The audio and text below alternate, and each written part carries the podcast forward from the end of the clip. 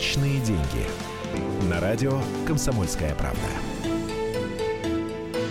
Здравствуйте, начинается программа «Личные деньги». Вы можете принимать в ней непосредственное участие с помощью нашего WhatsApp 8 967 200 ровно 9702 и с помощью нашего телефона 8 800 200 ровно 9702. И у нас э, сегодня в студии Николай Владимирович Вардуль, Екатерина Шевцова. Это я. У нас сегодня очень-очень много разных тем. Поговорим мы и про ОПЕК, и про зарплаты, наши топ-менеджеров и про пособие по безработице, которое у нас планируют увеличить даже до 8 тысяч рублей. В общем, тем сегодня много, поэтому начинаем.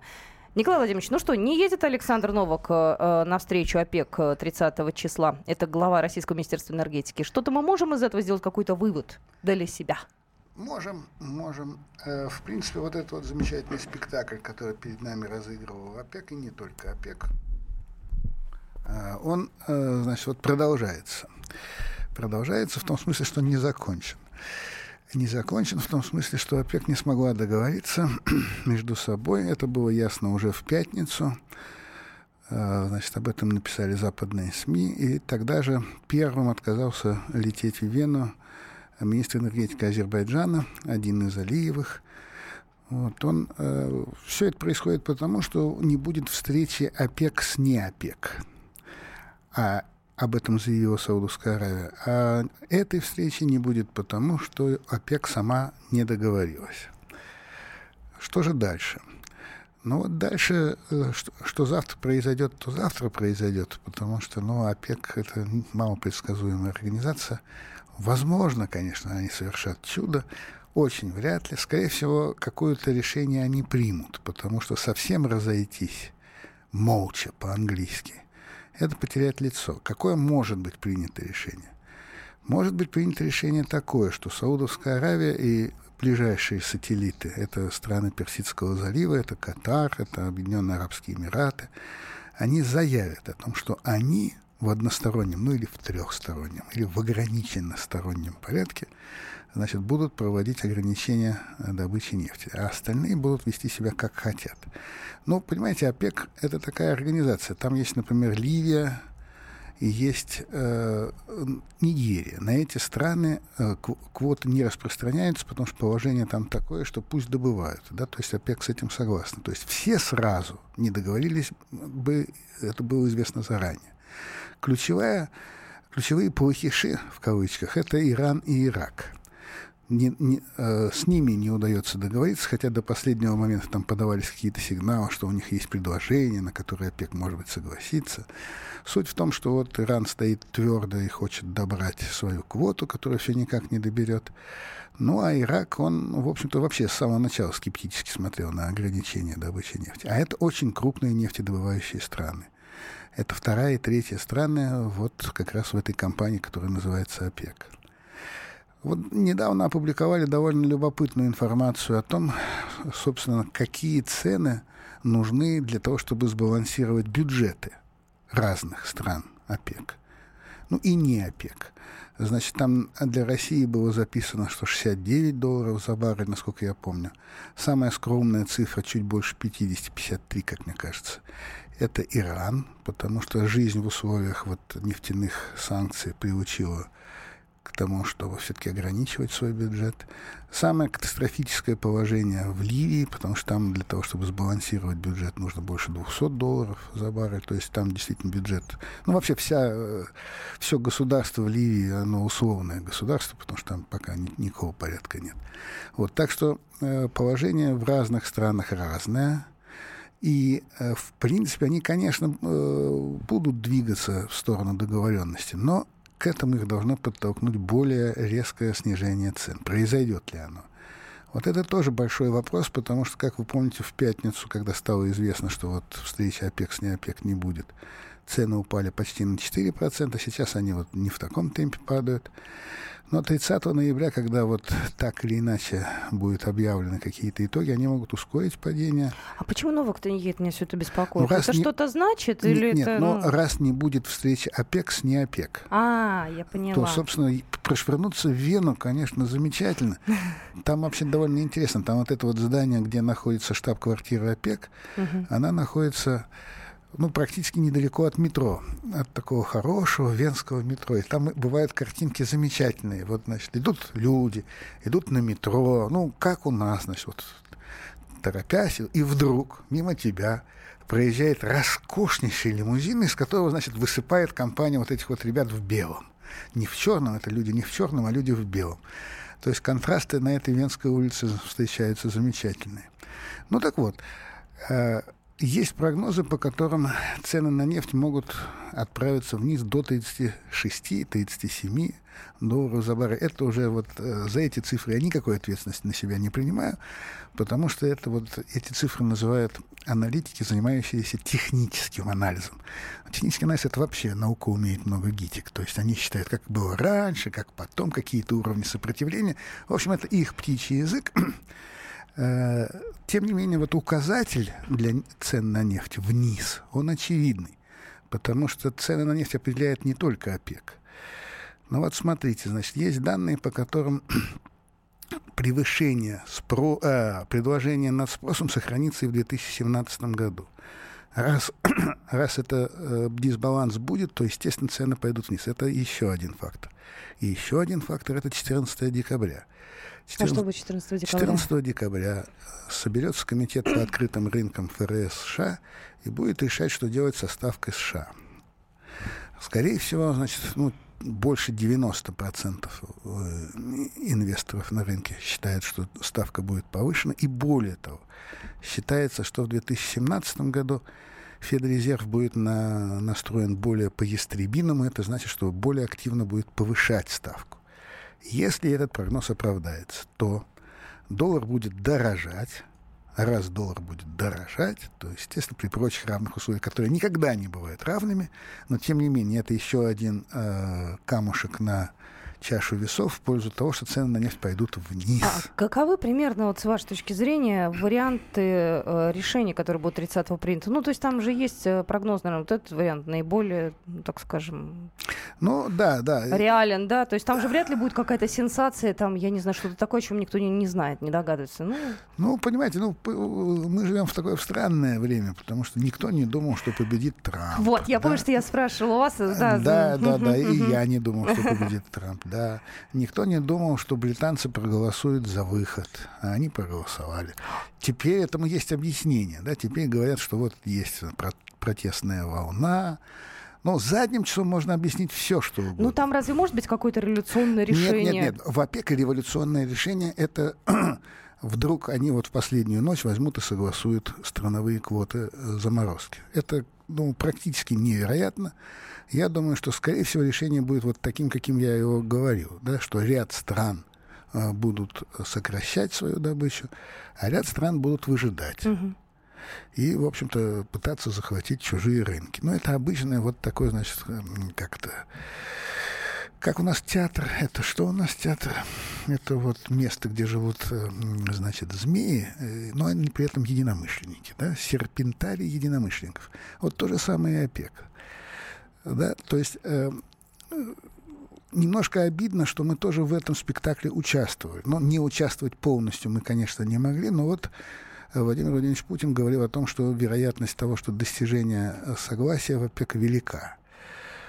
Ну, вот я не знаю. По-моему, она, к сожалению, не слишком. Нет, я, поним... не... я понимаю, что мы хотели бы, чтобы такое решение состоялось, но, к сожалению, от желания до реальности большой шаг, а применительно к он совершенно темный шаг. Поэтому я думаю, что 30-го, к сожалению, цены на нефть получат еще один толчок вниз. А за ними, конечно, пойдет и рубль. И к этому надо быть готовым. Все это произойдет у нас э, в рекордно короткие сроки до конца этого года. Да, конец года обещает рублю мало хорошего. Это с этим я согласен. В общем, я, по-моему, в эфире этой программы уже говорил, что было время, когда совсем не вредно было бы свободные деньги значит, заместить на вражеские, на валюты потенциальных противников. Так что кто это сделал? Ну, молодец. Кто не успел, тот опоздал. Номер нашего эфирного телефона 8 800 200 ровно 9702. Оставим уже нефть в покое, подождем 30-го, то бишь завтрашнего дня, и уже по результатам этого заседания будем дальше обсуждать э, тему нефти. Оставайтесь с нами. Личные деньги.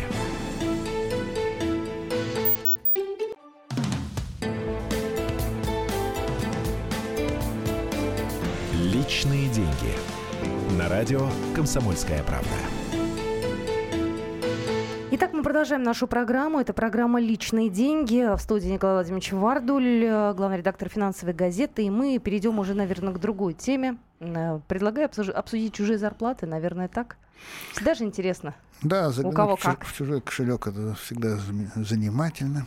Нет, я понимаю, что мы сейчас пойдем, вероятно, к теме, э, ну, скажем, вот страшноватых э, зарплат. Я прошу извинения у господина Страшного, что вот таким образом использую его фамилию. Он здесь совершенно сбоку припеку, потому что просто повод.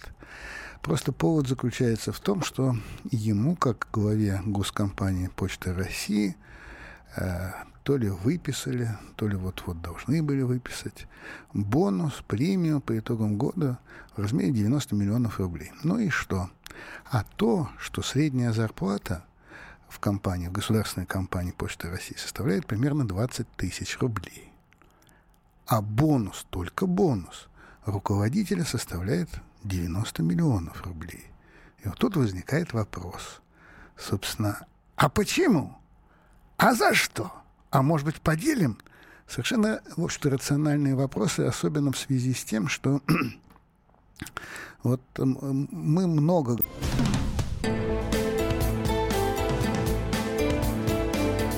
Личные деньги. На радио «Комсомольская правда». Половина второго в Москве. Напоминаю, что это программа «Личные деньги». Николай Владимирович Вардуль, главный редактор финансовой газеты в студии. И э, давайте мы отойдем сейчас от зарплат э, э людей не бедных и перейдем на нашу с вами суровую реальность. Минтруд планирует поднять пособие безработицы до 8 тысяч рублей. Вот это вот важно, мне кажется, для нас. Ну да, то есть это действительно хорошая новость. Э, вот э, я не один раз говорил о том, что мне не всегда понятно, чем занимается наш социальный блок, но вот в данном случае я поддерживаю это славное начинание. Это благо, да? Это благо. Но вот тут тоже надо вот учитывать одну вещь. С одной стороны, да, тут бесспорно это хорошо. С другой стороны, понимаете, вот если э, следовать Татьяне Голиковой, а она, в общем-то, в цифрах разбирается примерно так же, как господин Корякин с шахматными фигурами, она говорит о том, что э, к 2019 году у нас будет жить за чертой бедности, то есть ниже прожиточного минимума, не ниже вот минимальной зарплаты, о которой вы говорили, а ниже прожиточного минимума 20,5 миллионов граждан. Вот, по-моему, это вот, э, ну, катастрофическая величина. И э, вот на месте того же социального блока, я не знаю, тут надо как-то сон терять, надо находить какие-то решения, потому что, ну, это же, это значит, что люди по признанию нашего не слишком, скажем, прямо щедрого государства, в общем-то, жить не должны. Они на такие доходы должны умирать. А они будут жить. Они будут жить, потому что, ну вот дальше, да, дальше мы значит, занимаемся вопросом, почему, как. Ну, тут есть разные версии. Версии основных две. Значит, первая версия — это огород. Ну, то есть это, значит, вот натуральное хозяйство во всех его видах. Это 21 век, да.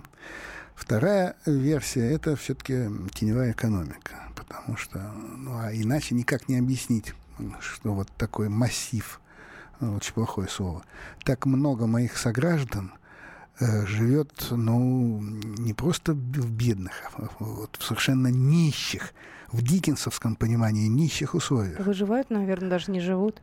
Не, ну выживают, да. Вот как выживают? И вот, и вот в этих условиях, я повторяю, вот на этом фоне, вот все эти истории с бонусами в 90 миллионов рублей, там суперчасовые доходы господина Миллера, там сеченые компании, они смотрятся, ну, вызывающе. Вызывающе, понимаете? Вот э, для меня это было давно, это был 2004 год. Э, очень интересно был отзыв э, господина Шохина на дело Ходорковского.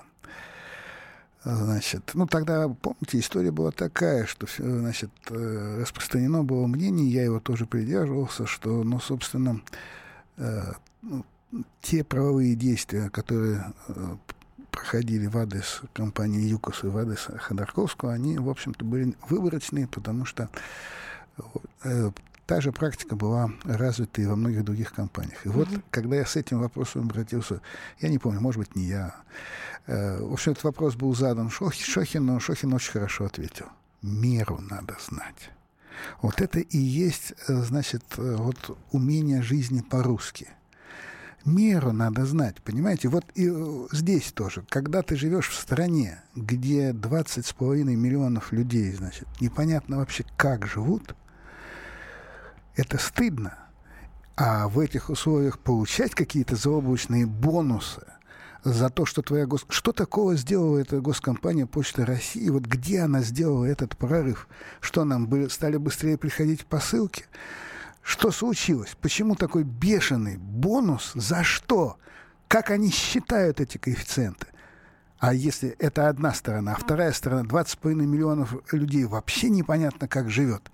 Вообще считается, что если у тебя в семье есть пенсионер, то это счастливая семья, потому что пенсионер получает вот нашу российскую нищенскую пенсию, но она есть, она гарантированная. Это гарантированный денежный доход – что есть далеко не у всех, вот тех, кто живет э, вот там, в той полосе, о которой я говорю. Вот, вот, вот она Россия. И, э, ну, почему? Почему ничего не происходит, это вот отдельный вопрос. Да? То есть ничего не происходит, никто не выходит ни на какую там улицу, бог бы с этой улицы, потому что ни во что не верит.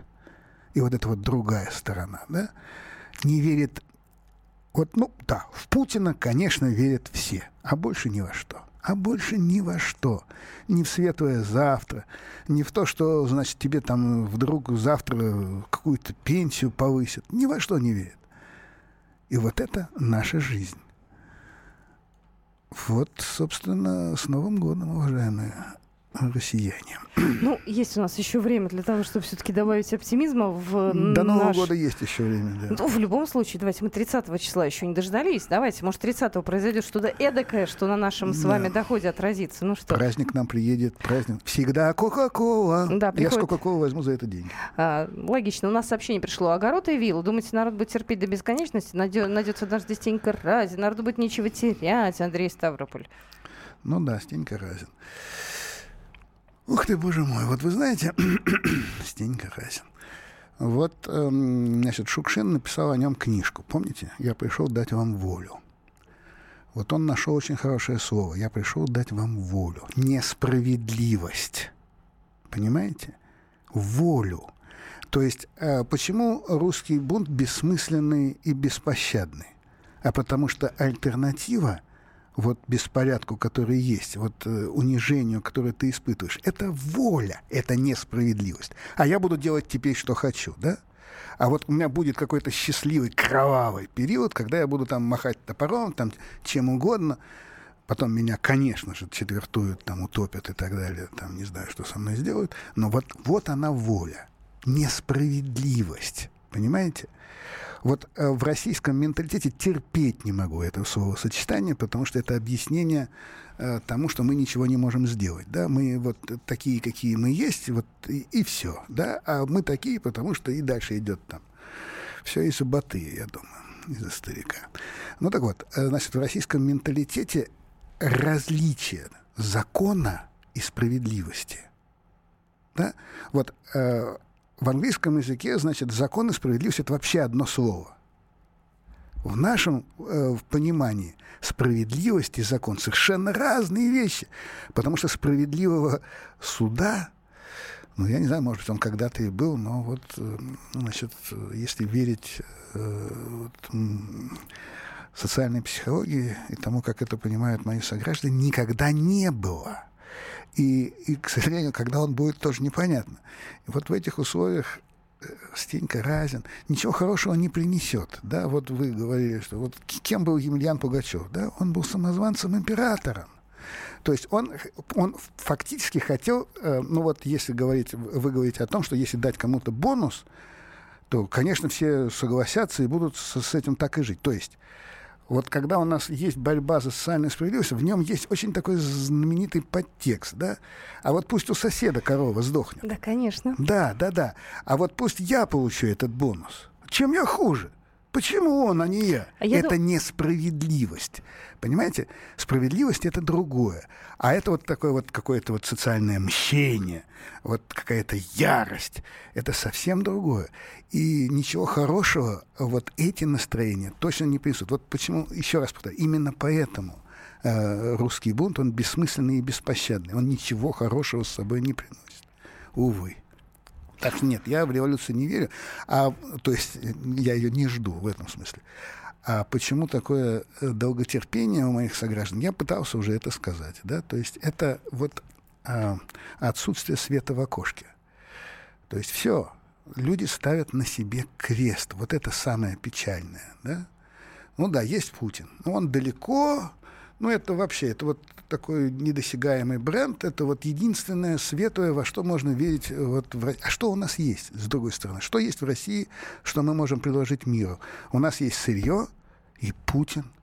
А что еще? Большого театра после скандалов, которые там были, уже практически не осталось. И все.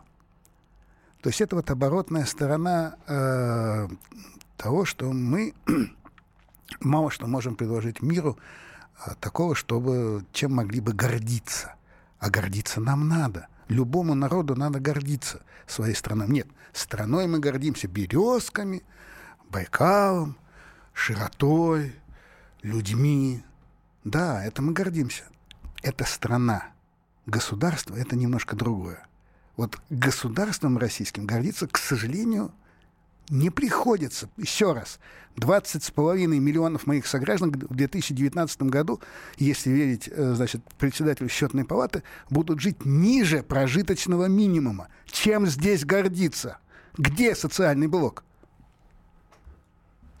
Ну что же, у нас осталась э, минутка, наверное, полторы минуты, да, ну хочется закончить на каком-то позитиве. Э, У нас э, впереди много разных новостей будет, кстати, будет тоже важный момент обращения Владимира Владимировича к Федеральному собранию. Так или иначе, эта тема экономики пересекается, там тоже будут наверняка важные слова сказаны. Да, и, в общем, хотелось бы услышать, что мы ждем, что вы ждете. Ну, да, то есть да, действительно ожидается нечто важное, потому что, насколько я понимаю, ожидания в основном сводятся к тому, что из этого послания должно быть окончательно ясным, э, собирается ли Владимир Владимирович Путин э, вот и дальше быть нашим президентом. Скорее всего, собирается. И как и вот некоторые ожидания э, такие вот э, политического класса, они сводятся к тому, что после этого послания будут какие-то крупные изменения, значит, там в кремлевской администрации, А в прошлый раз было такое? Чтобы вот какие-то крупные изменения, да, что-то вот такое серьезное? В какой? После именно? прошлого- В какой из прошлых разов? Вы Да, в прошлом году. перед тем, как его опять избрали в президенты? Или перед каким-то очередным просто посланием? Просто перед очередным посланием. Ну, там нет, ну, бывают послания, каждый, в каждом послании что-то есть такое, вот какой-то ключик, но некоторые из них забываются, некоторые остаются. Вот от этого, насколько я понимаю, политический класс ждет каких-то сигналов, что нет, все вот останется так, как вот, ну, конечно, изменения какие-то будут, но на самом верху все останется по-прежнему. Ну, послушаем, послушаем. Ну, в любом случае, я так понимаю, что следующая неделя у нас будет такая очень э, плотная по новостям, да, и ОПЕК уже договорится, и обращение к Федеральному собранию уже позвучит наверняка, и новости какие-то появятся. Я еще раз хочу поблагодарить нашего сегодняшнего гостя. Вы можете нам присылать сообщения, ну, тут критика есть некоторая, ну, бывает, в общем, А как же? требует от вас цифр. Ну, хотите цифр, в следующий раз будут цифры. А, Николай Вардуль был сегодня в студии, главный редактор финансовой газеты. Это была программа «Личные деньги». Мы с вами прощаемся Всего в таком доброго. составе ровно на неделю. Личные деньги.